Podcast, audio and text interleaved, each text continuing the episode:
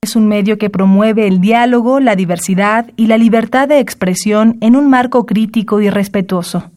Los comentarios expresados a lo largo de su programación reflejan la opinión de quien los emite, mas no de la radiodifusora.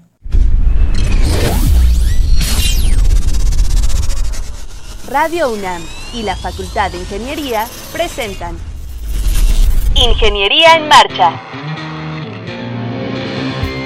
Divulgación del conocimiento. Innovaciones tecnológicas. Investigación en ingeniería. Y cultura. Acompáñanos.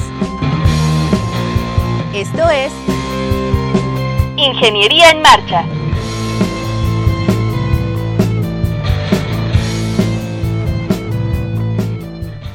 Amigos, muy buenos días. Con el gusto y el entusiasmo de siempre les saludamos en este martes 8 de enero de 2019. Pues nos da mucho gusto estar de regreso con ustedes en este programa en vivo. Estuvimos acompañándole ahí en su hogar, en su oficina, en el periodo vacacional. Pero ya estamos aquí nuevamente, su servidor Ernesto Mendoza y Rodrigo Sepúlveda, que me acompaña en la conducción. Rodrigo, ¿cómo estás? ¿Cómo te fue de fin de año? Muy bien, maestro, muy contento aquí. Después de partir la rosca de Reyes, ya estamos de nuevo en vivo. Qué bueno que nos escuchan y los invitamos a establecer contacto con nosotros. Lo pueden hacer eh, por varias vías. Una de ellas es la telefónica al 55 36 89 89. Ahí está el ingeniero Marcelino Gutiérrez López del Departamento de Geomática para atender sus comentarios, sus llamadas, nos los pasan aquí a cabina, entonces no duden en hacerlo. También lo puede hacer vía Facebook. Nos acompaña ahora Elizabeth Avilés Alguera.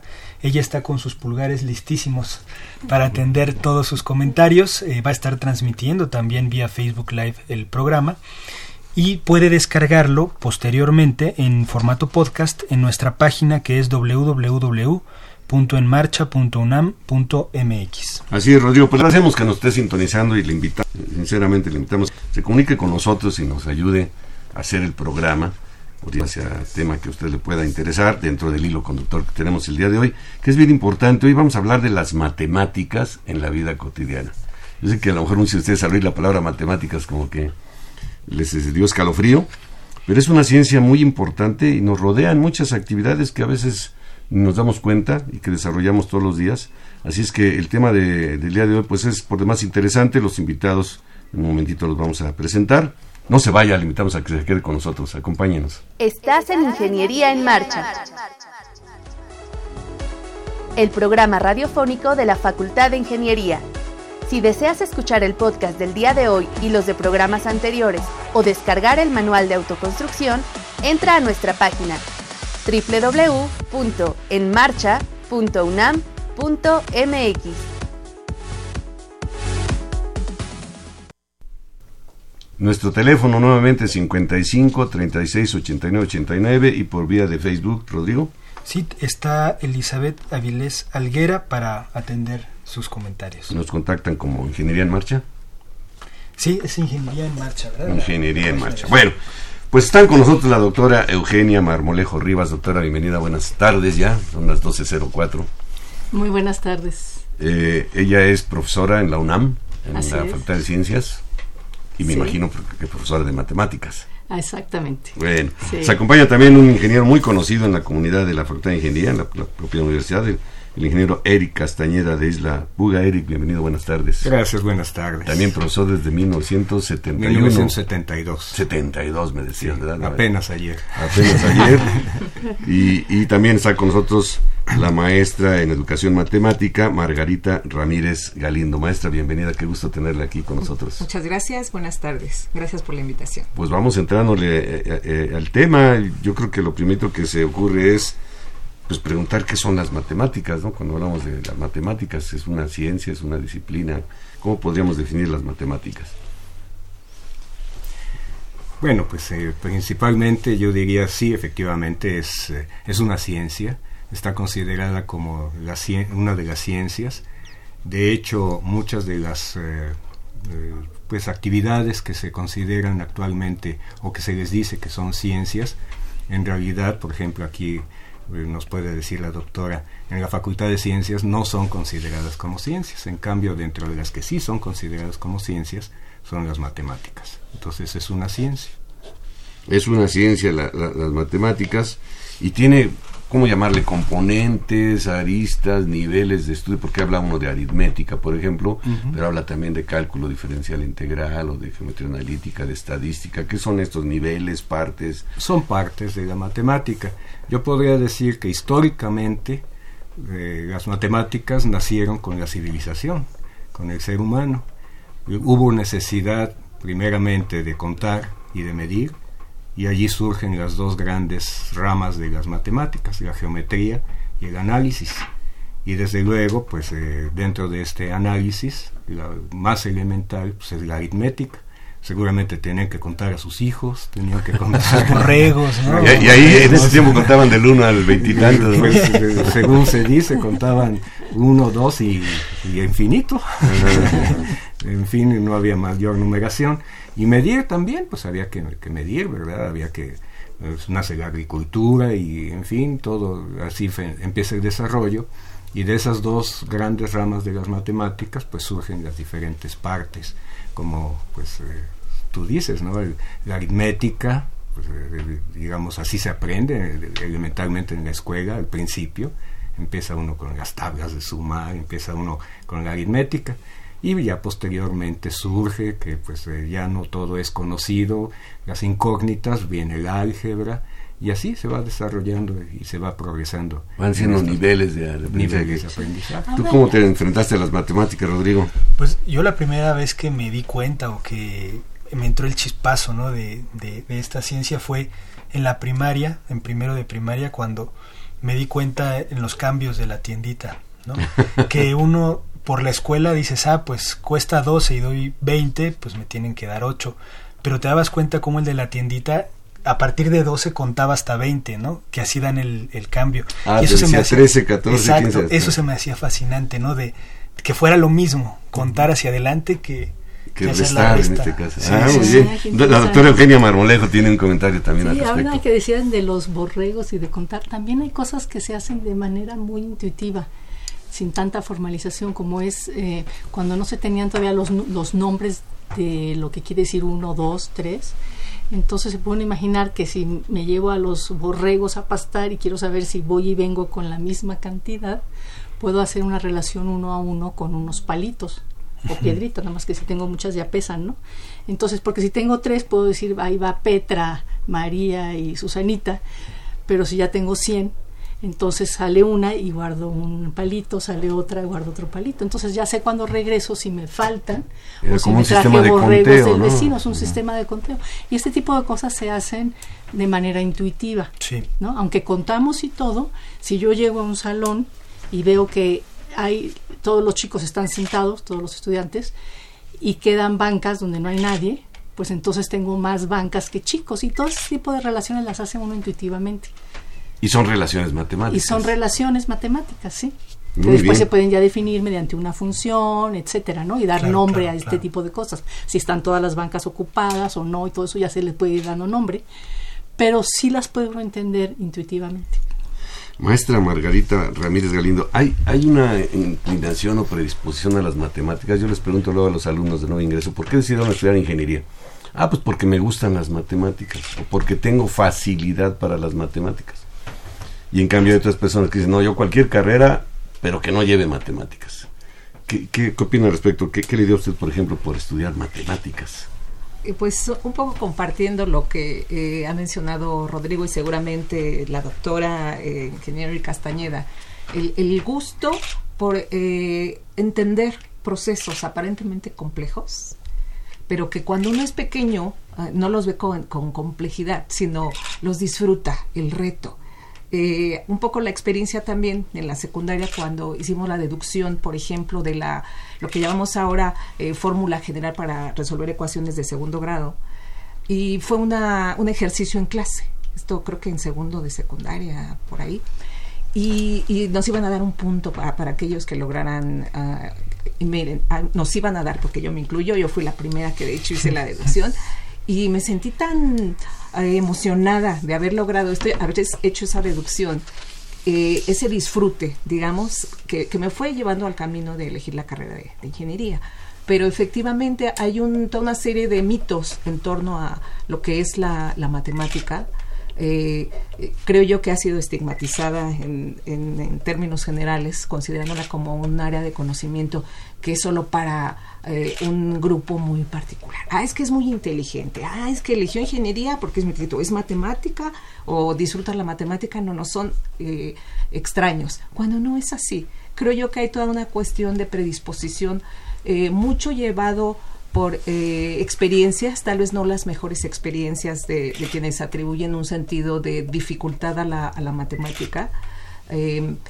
y es lo que ha propiciado históricamente el que la señalen como una de las ciencias duras, ¿sí? así clasifica inclusive como ciencia dura, pero que no lo es. Eh, estamos aquí comentando que hay esta cotidianidad en el uso de, la misma, desde cosas elementales que ya se han mencionado y que eh, al ir evolucionando pues ha llevado a pues a los grandes descubrimientos en la ciencia etcétera. Pero en lo cotidiano charlamos hace un momento en lo cotidiano subir al transporte, cuánto debo dar. Lo que hace un ama de casa cuando recibe, eh, eh, eh, el, digamos, la cantidad que debe distribuir para todo. ¿Cuánto para el gas? ¿Cuánto para el luz? ¿Cuánto para esto? Es lo cotidiano.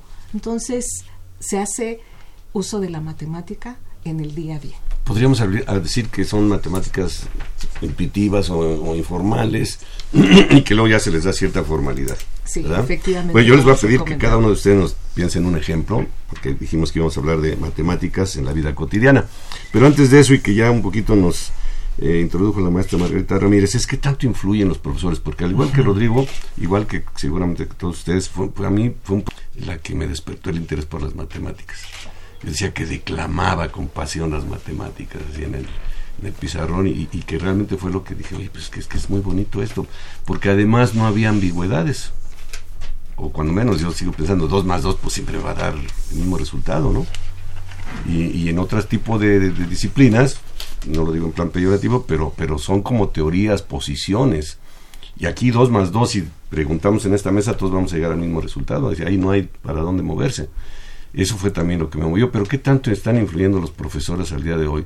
Se habla de que, por ejemplo, llevamos a cabo la prueba esta famosa, la PISA, y que salimos mal evaluados. ¿Qué, qué enfoques estás? ¿Qué sabes tú de eso, Eric? Eh, sí, yo creo que ese es el punto neurálgico, yo diría.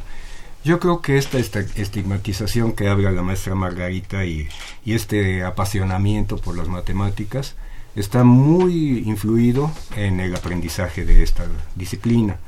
Yo creo que un profesor, en los niveles elementales sobre todo quizás, un profesor puede orientar debidamente ese aprendizaje hacia las matemáticas y entonces lograr esa atracción hacia la asignatura, o puede ser al revés, puede ser que lo vacunen a uno en contra de, esas, de esa asignatura. Entonces, esa enseñanza. Precisamente eh, algo de lo que yo quería mencionar es que en el año de 2013 el entonces rector de la, de la UNAM, el doctor Narro, creó el Seminario Universitario para la Enseñanza, la, Educación Matemática, el SUMEM, la mejora en la educación matemática en la UNAM. Y entonces el objetivo de ese seminario, del cual formamos parte la doctora Gina y yo, eh, ha sido el que se busque precisamente el que la educación matemática sea mejorada en la UNAM y con ello entonces provocar eh, que si había esa vacunación en contra, pues que se que se que elimine y que aquellos eh, que van a estudiar matemáticas en, en el bachillerato sobre todo, pues tengan esa orientación adecuada. Ya se han celebrado cinco encuentros, eh, porque esto fue en el 2013, ya llevamos cinco encuentros, y viene en junio el sexto encuentro del, del SUMEM, y bueno, desde ahora los invitamos a que... ¿Dónde se va a llevar a cabo? Y eh, se, lleva a cabo en la Facultad de Ciencias como sede, pero no es exclusivo de la Facultad de Ciencias, sino que allí se tiene como sede, pero participan todas las instituciones que dentro de la UNAM que en donde se enseñan matemáticas. Y ahora en este sexto encuentro va a, ya se va, se planea el que también se hable de la educación matemática en la licenciatura, porque se ha enfocado mucho al bachillerato, pensando en que si se mejora en el bachillerato, pues nos llegarán mejor los, los, estudiantes a, la UNAM. Hay una pregunta eh, del público, Rosario Velázquez Meléndez. Es una pregunta un poco histórica, a lo mejor la saben. Dice que estudió en la Prepa 1 en los años 60 y les pregunta si alguno se acuerda el libro o el autor, eh, el libro que se llevaba de matemáticas, porque conserva algunos otros como el de francés, de geometría analítica, pero el de matemáticas no sé si pueden comentar algo respecto. Pues de geometría analítica utilizábamos el libro del maestro Vicente Carbonell, si es eh, eh, de geometría analítica. Y de cálculo se utilizaba el Grandi entonces, no sé si sea alguno de ellos. Smith and Lonely. Grande, yo, lo llevé ese. Pero dice... Eh, en los 60. En los 60, pero en, prepa. 60. Sí, en prepa, es prepa 1. Geometría analítica era el Lehman. Eh, eh, bueno, el Lehman, el Lehman, pero también el, el, de Vicente Carbonell. Ah, él, él, fue mi profesor en prepa 4. Bueno, pues pedimos auxilio a, nuestro auditorio, si alguien se recuerda y nos quiere dar una opinión. Nuestro teléfono es 55 36 89 89. Hay otra pregunta muy relacionada, Rudo. Eh, pregunta, ¿cuáles creen que sean las causas del alto nivel de reprobación de los alumnos en esta área? Ah, caray, así como muy, muy Son eh, muchas, eh, Yo creo que, bueno, a ver, yo me atrevo, mientras les doy tiempo de que lo piensen también. Yo siempre he comentado que las matemáticas es como una escalerita, ¿no? y, y, si tenemos el primer escalón, el, pie en el primer escalón mal puesto, pues en el segundo vamos a trastabillar. Y hablaba el maestro Eric Castañeda, pues la aritmética, si no sabemos sumar, restar, multiplicar, dividir, pues menos vamos a hacer una raíz cuadrada. Y si no sabemos eso, pues menos vamos a ser quebrados. Y si no sabemos eso, y así sucesivamente. Entonces, yo creo que las bases, las ciencias básicas, son importantísimas. Pero a ver, ahora sí ya opinamos. Ah, yo quiero comentar la, algo. La doctora Eugenia Marmolejo. Sí, gracias. En una reunión que tuvimos eh, donde nos mostraron estos, estas cifras, efectivamente en matemáticas es donde el nivel de reprobación es más alto. Eran datos del bachillerato de la UNAM, porque tenemos el propio, nuestro propio bachillerato, ¿no? Y venía más abajo los que salían mejor eh, eran en, idiomas, por ejemplo, inglés, estos eran unos datos eh, del, del, Colegio de Ciencias Humanidades, inglés, griego, em, francés. Y entonces yo les pregunté que si los profesores eh, que enseñaban pues venían de otros lugares o cómo era. Y lo que me contestaron es que los profesores en este caso de esos datos eran profesores mexicanos pero que sí había una diferencia, porque los profesores que enseñaban griego, inglés, francés, em, llevaban cursos para aprender a ser profesor de estos idiomas. Mientras que los profesores de matemáticas, ese es uno de los factores, en general somos eh, personas que hemos estudiado otras carreras, ya sea ingeniería, profesionistas, ¿no? Profesionistas, sí. Entonces, eh, no eh, hay profesores que saben muchas matemáticas, pero no tienen este pues esta vocación para enseñarlas, o hay profesores que no saben tantas y tienen mucha vocación, pero se necesitan las dos cosas. Eh, ser profesor es complejo. Y también se necesita, claro, la parte de Sí, yo creo que eso es importantísimo, saber el tema, saber matemáticas, pero saber enseñar matemáticas, que además es, es algo complejo. Hay, hay asignaturas en la propia ingeniería, y voy a hablar de la ingeniería civil, pues que son muy prácticas, se, está viendo lo que se está explicando, ¿no? Habla uno de, por ejemplo, en el área de construcción, y que aquí hablamos, Rodrigo, pues de autoconstrucción muchas veces, pues si hablan de una siembra, la estás viendo físicamente, pero si te hablan a lo mejor de alguna eh, parábola o algunas cosas así, una, una elipse, pues verla en ese sentido, creo que ahora se han eh, este, desarrollado ya modelos, ¿no? modelos tridimensionales, y hay muchas ayudas al respecto. Nos estamos saliendo un poco del tema porque decíamos que vamos a hablar de las matemáticas en la vida cotidiana, entonces ya, ya hubo tiempo de pensarle en un ejemplo. ¿Quién quiere empezar? Empezamos con la maestra Margarita Ramírez. Mm, bueno, hay cosas tan sencillas actualmente en la vida cotidiana eh, que inclusive podría ah, no imaginar sobre todo las generaciones actuales, cómo, cómo sería la, la vida su vida de los jóvenes, estas nuevas generaciones, sin, por ejemplo, un celular. ¿sí? Hablamos de lo cotidiano. Ahora es cotidiano que los eh, estudiantes y también, bueno, nosotros tenemos un celular. Eh, se va al banco, se va a un cajero, eh, se, se, hacen transacciones desde casa a través de la, la, Internet. Entonces, esa cotidianidad se fundamenta en la matemática, todo ese proceso de, eh, para llegar al diseño de dispositivos, a impulsar el desarrollo de las telecomunicaciones, etcétera, ha tenido una base elemental que, por supuesto, al aumentar el nivel eh, educativo, pues demanda mucho más. Pero es algo que en lo cotidiano hacemos. No, yo no puedo imaginar hasta los médicos. Actualmente eh, hay eh, su, sus eh, imágenes, cuando las radiografías, ya no existen las radiografías como tales, llegan los pacientes con su USB, ya tiene el, el, doctor ahí su, su tableta, el médico, y todo ahí es registrado.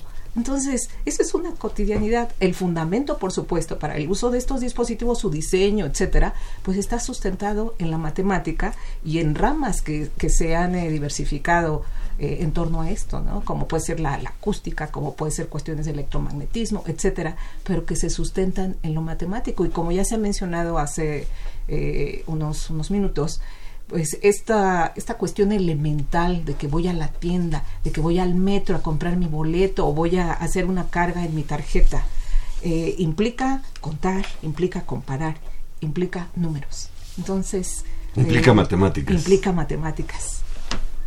Doctora Eugenia, sí, Eugenia sí. ¿qué ejemplo nos, nos Yo da? quiero dar un ejemplo muy sencillo, ¿sí? que, pero que puede ilustrar cómo es que eh, cómo es que se van usando las matemáticas y desarrollando. Se trata de tostar tres rebanadas de pan. Nada más que no tenemos ese tostado, tenemos un comalito en el que le caben dos rebanadas a la vez y se tarda 30 segundos en tostar por cada lado del pan. Entonces tengo el pan A, el pan B y el pan C. Entonces puedo hacer el siguiente procedimiento. Tostar un lado de pan A, un lado de pan B. Luego voltearlos ya llevo 30 segundos. Los volteo, todo esto, el otro lado de pan A, pan B. 30 y 30, ya llevo 60 segundos. Luego todo esto, un lado del pan C y el otro lado del pan C. Al final... Dos dos minutos. Fueron, si me tardé 30 en cada uno, fueron cuatro veces 30, ¿no? Uh -huh. Entonces fueron 120 segundos. Ahí uso aritmética simple, ¿no? Bueno. Pero durante la guerra, pues no había suficiente combustible. Entonces había un anuncio donde venía el protocolo para ahorrar.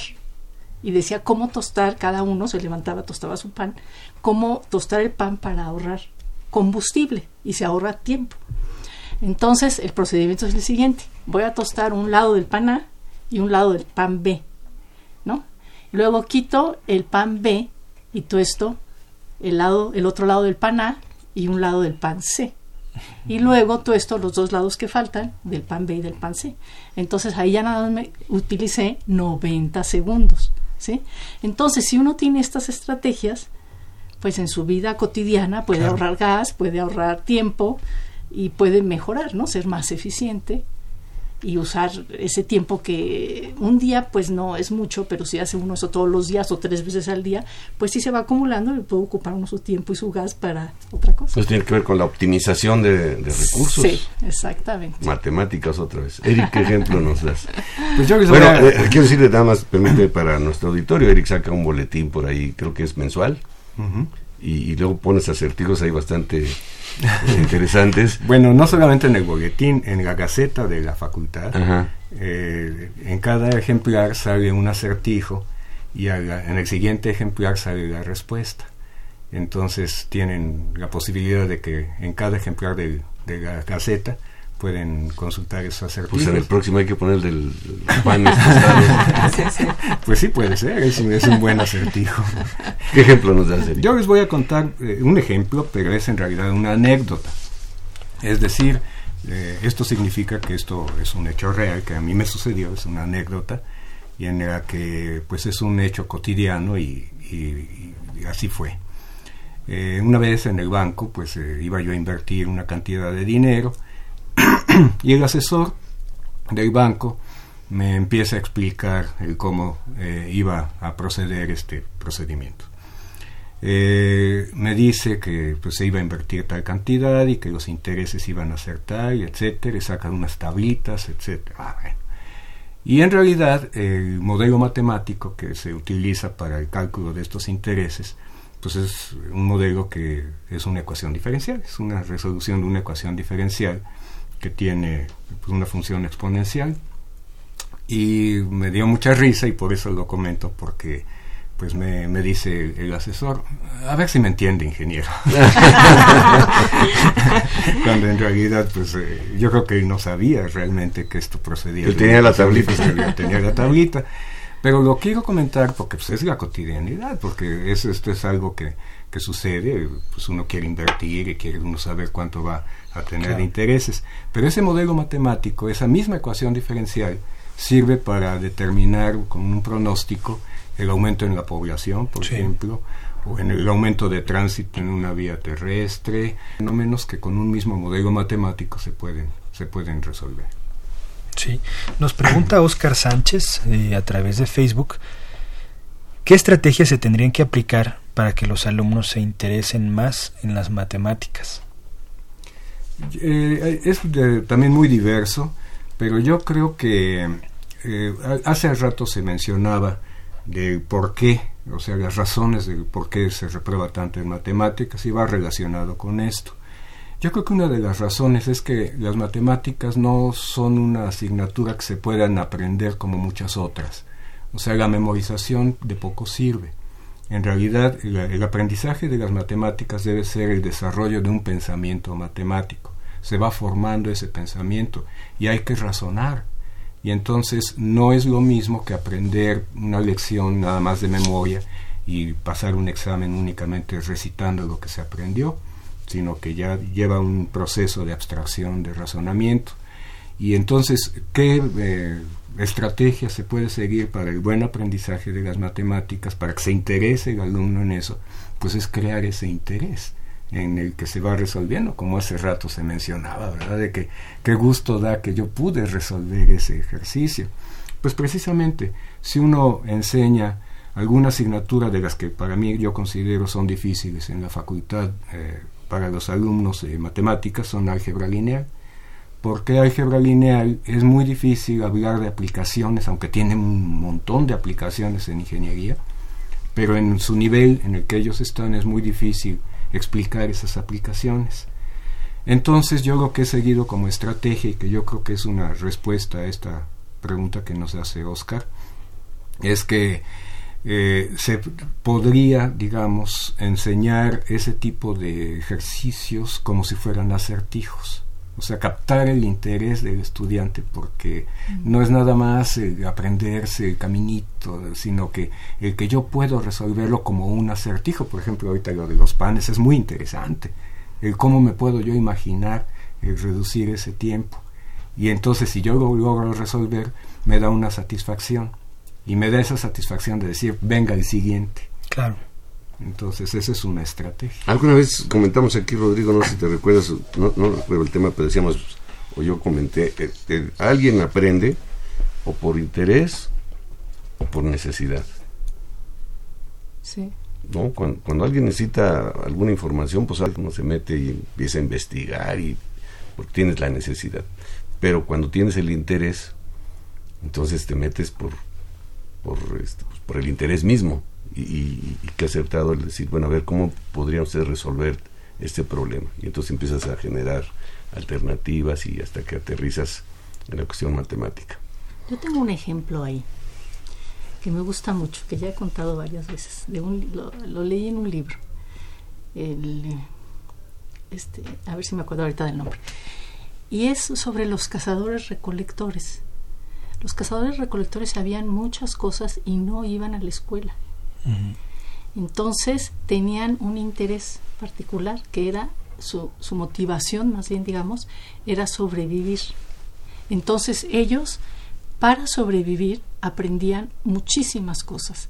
Aprendían lo que para nosotros sería nuestra geometría, que es su entorno, eh, pues lo que sería para nosotros, eh, ¿no? Como leer, escribir, aprendían, aprendían botánica, que sería como qué plantas son comestibles, cuáles son venenosas, cuáles son medicinales, los hábitos de los animales. Entonces, em, hay cosas, eh, eran muy fuertes, estaban muy, muy, preparados, o sea, muchos de nosotros, de los humanos modernos, eh, no sabemos eh, la cantidad de cosas que ellos sabían, como que ahora todo es más especializado. Y aprendían simplemente porque tenían esta motivación, querían sobrevivir. Y entonces yo considero que es muy importante que ojalá podamos, como que la, la motivación nace más de uno mismo, aunque considero que los ah, profesores y, todos juntos, porque somos un equipo de profesores formando a un grupo de, chicos, podemos ayudar a encontrar estas motivaciones. Los chicos que la aprobación eh, no son todos los chicos. Hay chicos que tienen sus metas, que tienen sus cosas, eh, sus ideas, que quieren llegar a ser muy caras, y ellos van a lograrlo si el maestro es bueno o malo, viene o no viene. El problema son los de, todos los demás chicos que a lo mejor no han decidido qué quieren hacer o que piensan ya de principio que no son buenos para las matemáticas, del principio que tengan que ser matemáticos. Esto es muy importante. No, no es que todos si todos fuéramos matemáticos, ¿qué vamos a comer? Porque, ¿no? Entonces no se trata de eso, se trata de que lo que tú vayas a hacer, donde te vayas a ir en, cualquier área, medicina, música, el área que escojas, estés preparado. Y es lo que decía, comentaban, de las, eh, ¿no? estas cosas que aprende uno intuitivamente que luego se pueden formalizar, o este pues eh, no sé, ya, se me fue aquí esta idea, pero el, estar preparados para lo que venga. Y eso es muy importante. En este tiempo es más importante que en la época de los cazadores recolectores, que iban enseñando lo mismo. En este tiempo es mucho más importante porque la tecnología, y no me refiero nada más a las computadoras, la tecnología en general, Internet, todo, está cambiando tanto que lo que necesitamos es que nuestros chicos puedan razonar, tengan este pensamiento matemático, que es lo que quiere decir que mencionó Eric, para que estén preparados para ellos poder aprender o hacer o tener la habilidad que necesite de aquí, ¿no? De que empiezan en la, vida laboral, en la vida escolar hasta que terminan. Entonces, en, en, ese sentido, las matemáticas son muy importantes, el razonamiento y el pensamiento matemático, y estar preparado para, como las chicas de, de la NASA que hacían las cuentas, y que de pronto llegó una computadora, ellas se prepararon estaban listas porque hacían bien su trabajo, les interesaba y se prepararon y entonces no perdieron su trabajo, dejaron de, hacer cuentas a mano y pasaron a ser programadoras. Y entonces ahora esos cambios son más grandes y nosotros necesitamos preparar a nuestros chicos para eso. Muy bien. Eh, bueno, para usted que nos está sintonizando, está escuchando Ingeniería en Marcha. Estamos platicando con la doctora Eugenia Marmolejo, con el ingeniero Eric Castañeda y con la maestra en Educación Matemática Margarita Ramírez Galindo. Vamos a hacer una brevísima pausa y regresamos con ustedes.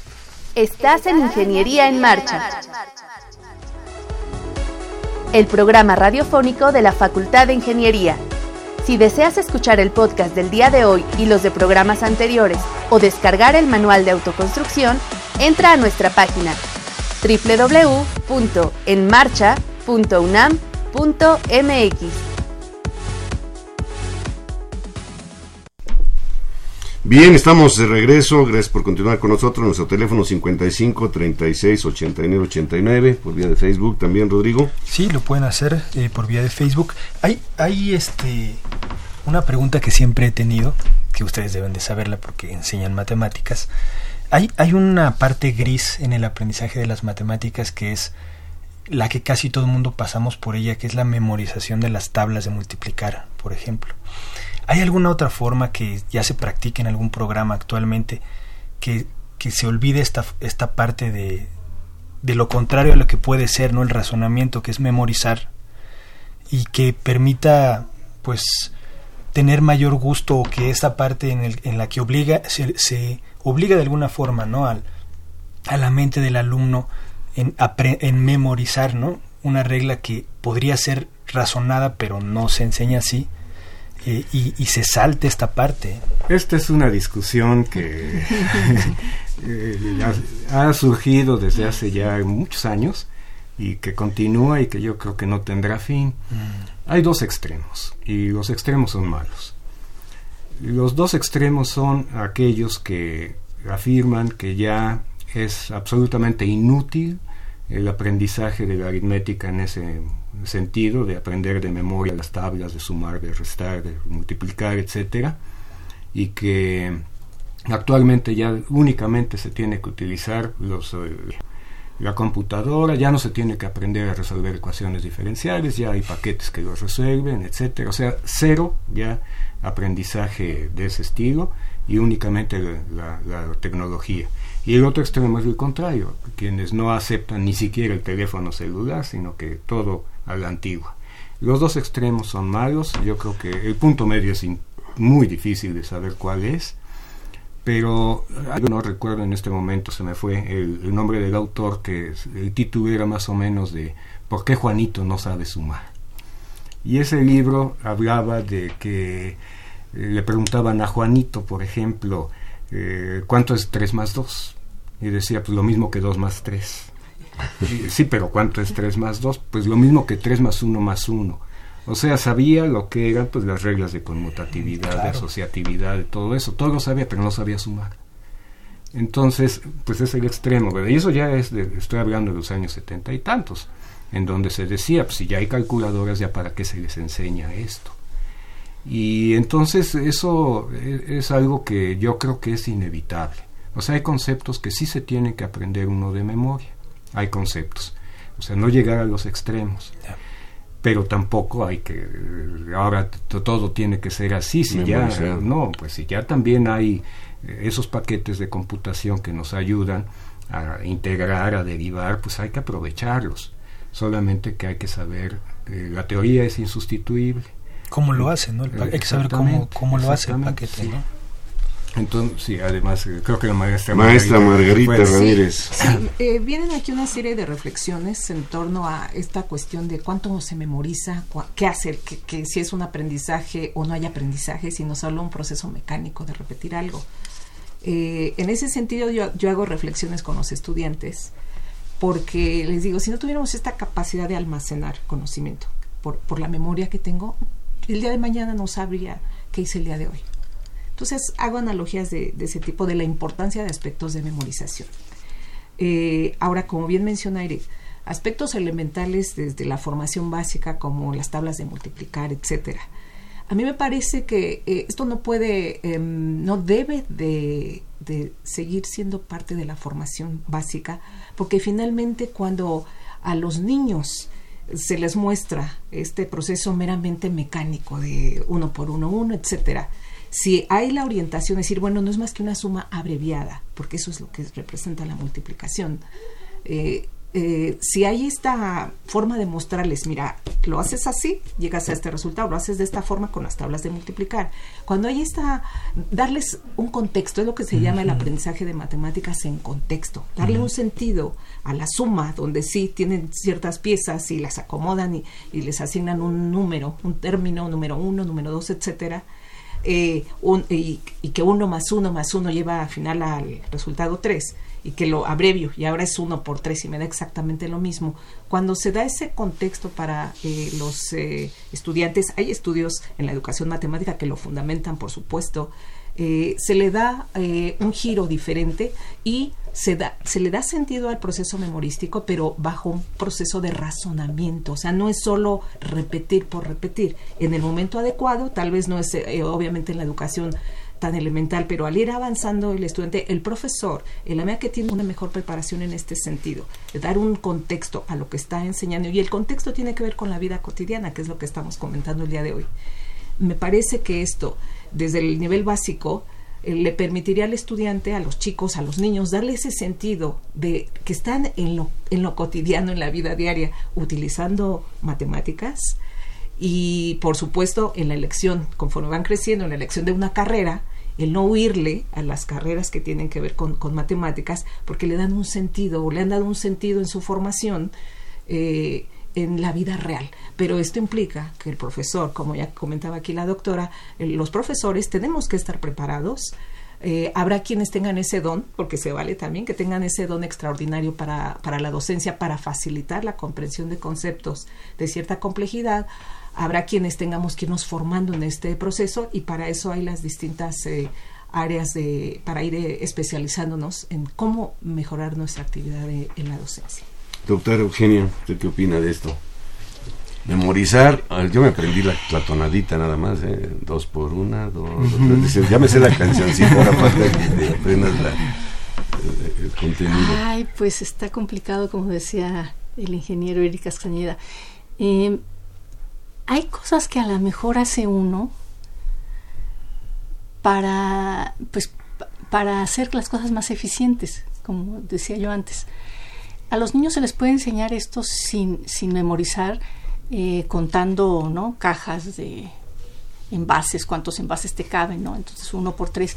Y en la experiencia, como que uno dice, ay, pues no, si aquí pongo una hilera de dos y tengo tres columnas, pues siempre me da esto, ¿no? Y entonces, eh, en base a eso, se puede uno dar cuenta que si me lo aprendo de memoria, pues ya, ¿no? Ya, ya entendido, una vez ya entendido.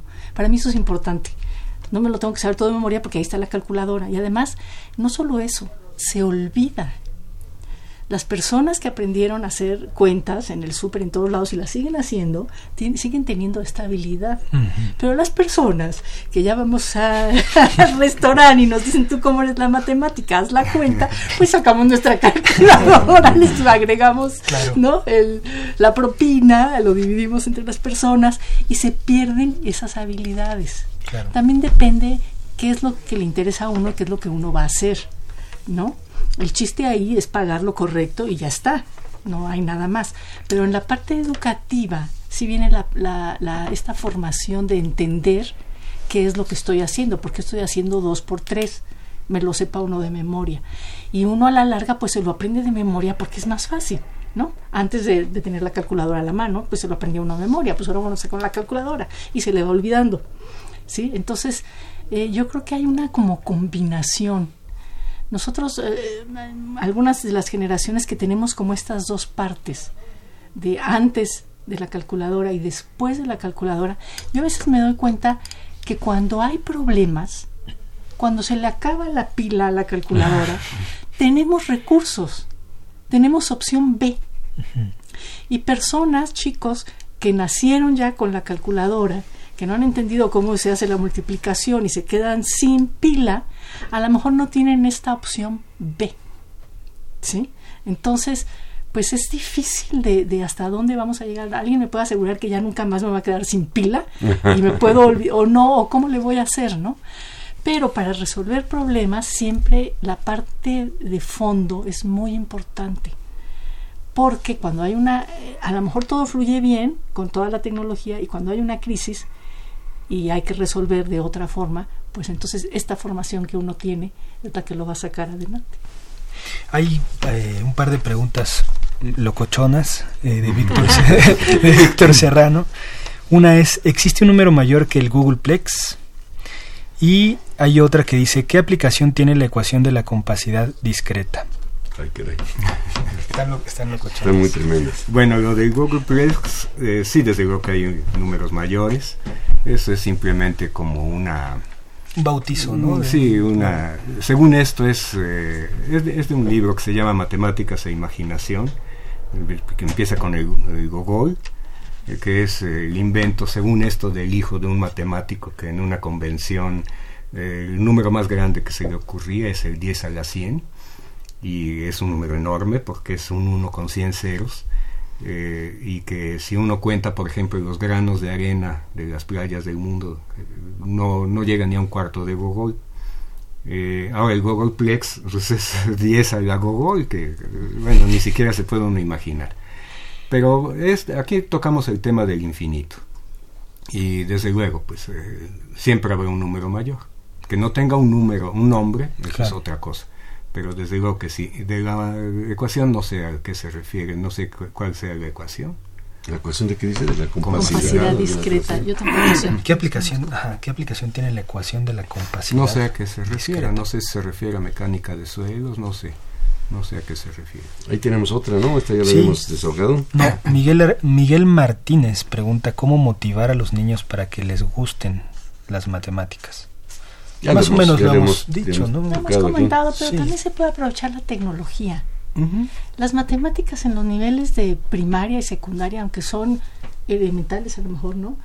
Son muy interesantes. Y se puede, y si se profundiza un poco, se puede, se le puede sacar mucho Como jugo. juego. Hay Como muchos juegos, juegos, ¿no? Que involucran juegos, matemáticas. sí. Sí. y la parte lúdica y también eh, también se pueden hacer actividades que se resuelvan problemitas que se puedan resolver en equipo. Cuánto tiempo se va a tardar en llenar este tanque y los chicos se tienen que poner a ver cuánto tiempo. Pueden tomar un video. Entonces les lleva un tanque gigantesco una manguera que echa agua poco a poco y van a estar ahí aburridísimos. Yo yo siento que en parte eh, de esa manera eh, aparecieron las matemáticas. Cuando tuvo uno tiempo de pensar en otras cosas. Entonces, si les da uno tiempo a los chicos de pensar, ahí están así, ¿no? ¿A qué hora se va a llenar el tanque, no? Porque como nada más le tienen que decir cuánto tiempo se tardó en llenar, pues toman un video. Pero de repente uno dice, ay, a lo mejor vamos a hacer la cuenta, ¿no? Claro. Vamos a Es- calcularlo. ¿Qué forma tiene esto? ¿Cuál es la base? ¿Qué es lo que importa? A ver, mídele. Entonces, entre todos se les pueden ocurrir diferentes maneras de llenar, pero también puedes resolver el problema esperando. Entonces, hay diferentes formas y en equipo aprenden unos de otros y los Sí. pueden motivar. Hay uno que a lo mejor no es muy bueno para hacer esto a mano, pero es muy bueno para sacar un buen video con el que van a saber en cuánto tiempo se llenó el tanque. Hay otro que a lo mejor saca ya la respuesta y va a esperarse a ver si su respuesta está bien cuando termine el video. Entonces hay muchas cosas que ahora se pueden hacer aprovechando la La tecnología. tecnología. Eric, Lo que quisiera decir es, desde luego, yo creo que la parte lúdica es muy importante, que los niños se interesen jugando, pero algo que yo recomendaría, sobre todo a los padres de familia, las madres de familia, es que no utilicen como un castigo, que no castiguen a los niños a que ahora vas a estudiar matemáticas o algo así, porque entonces es, eh, otra vez volvemos a lo mismo, los vacunan.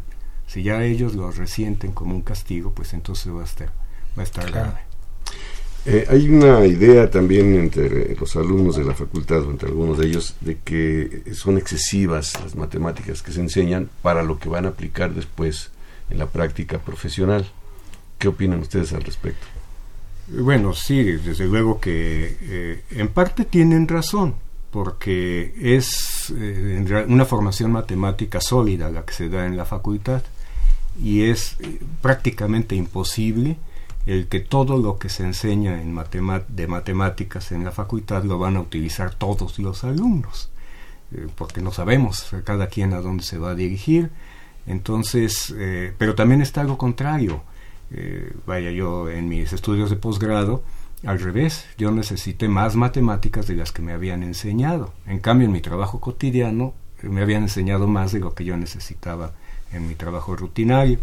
De manera que es eh, realmente difícil. Lo que sí es, y yo quisiera, para no abusar también de, la palabra, es mencionar que la creación de ese pensamiento de, matemático, de ese razonamiento, es muy importante para el ingeniero. A mí en ocasiones me sucedió y, y que se me presentaba algún problema no de matemáticas, un problema de ingeniería, no sé, de colocar el drenaje de alguna carretera en algún lado, qué sé yo, algún problema y que y simplemente sin cálculos ni nada decía uno, pues há- háganlo aquí y pónganlo acá. Y de veras varias veces me dijeron, ¿y cómo se le ocurrió, ingeniero? Pues se me ocurrió. Por la formación. Exactamente, porque es una gimnasia mental que le va dando a, a uno esa posibilidad de, de decir, esto es lo que tengo, con esto cuento, eso es lo que quiero hacer y esto es lo que voy a hacer. Y eso es lo que va dando el restar resolviendo tantos de estos ejercicios matemáticos. No es exactamente el que voy a utilizar todos los días una derivada. Eso no es Claro. cierto. Podríamos decir que las matemáticas en ese sentido no solamente son informativas, que ya lo comentabas antes, sino formativas. también. Formativas, claro. Maestra Margarita, ¿qué opina usted? Eh, yo agregaría eh, lo siguiente. Efectivamente, tenemos esta diversidad de estudiantes, sobre todo en ciencias básicas, que es donde se da esta fuerte formación en, en matemáticas. Eh, algunos irán a posgrados, algunos irán a investigación, eh, algunos estarán en parte administrativa. En fin, es tan amplio el campo de desarrollo de la ingeniería en sus distintas eh, especialidades que esta formación que los estudiantes pueden percibir como muy pesada les está proveyendo de esas herramientas que van a poder utilizar donde los coloquen es parte del el mensaje que yo les menciono, les pongo ejemplos, no solo mi, mi experiencia profesional, sino de, de, otros colegas. Y algo muy importante, creo yo, eh, la capacidad de poder interrelacionarse aún con otras áreas de conocimiento que aparentemente estarían desvinculadas de la ingeniería, porque la matemática trasciende a estas, a estas áreas. Eh, no solo la ingeniería o las que están relacionadas con ciencias exactas. Podemos hablar de eh, en, las ciencias sociales, la cuestión de población, de eh, nivel de vida, la cuestión de la inflación, etcétera. Cuando los estudiantes de la, en la facultad uno les habla de todo este panorama enorme y de que van además a trabajar en grupos actualmente multidisciplinarios, deben tener este conocimiento, amplísimo capacidad de conexión y poder entender inclusive eh, estudios de fenómenos sociales desde una visión que se basa en, la matemática. Eh, doctora Eugenia, ¿cuál es el, punto de vista desde la, parte de ciencias? Pues eh, desde la parte de las ciencias, pues eh, se pueden resolver muchos problemas. Ahorita que estaba mencionando la maestra Margarita esto de las conexiones, me estaba acordando de una plática que nos dio precisamente en uno de nuestros encuentros del SUMEM, el ingeniero Jorge Chicoteca Velasco, ¿te acuerdas?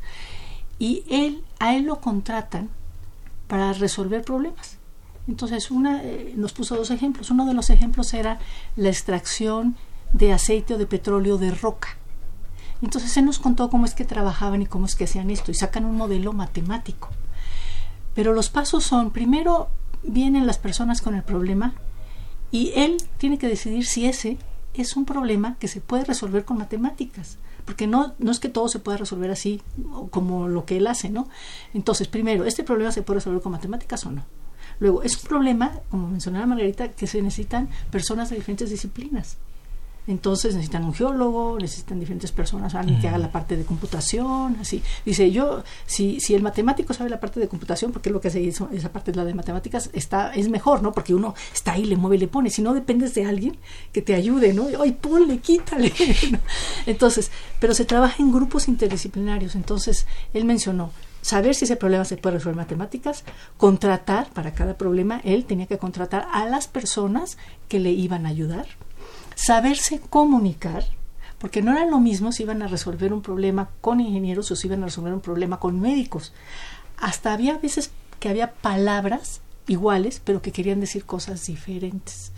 Entonces, y tienen que organizarlo todo en cual, eh, ¿qué, ¿qué es lo que nos están pidiendo que entreguemos? ¿Cuáles son los entregables? Entonces, eh, ¿cuánto cuesta? Todo esto lo tienen que armar para presentarlo y ver si les dan el trabajo.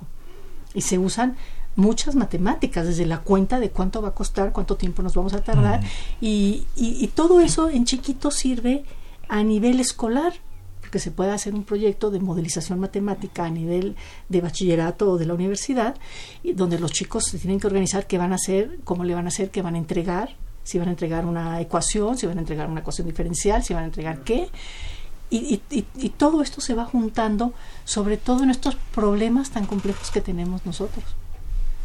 Hay una llamada del público de Norma La Bastida, gracias. Eh, dice que si podrían, si, si les interesa el tema, si podrían dar autores para leer un poco más de esto, de supongo que matemáticas en la vida cotidiana o matemáticas en general, algo que sea muy atractivo para los escuchas y también nos pide que hagamos otro programa del tema porque está muy interesante. A ver, ahorita nada más como vino a mi mente, no sé por qué, la, el Anfosi, ¿no era un libro? El Anfosi sí, de Anfosi.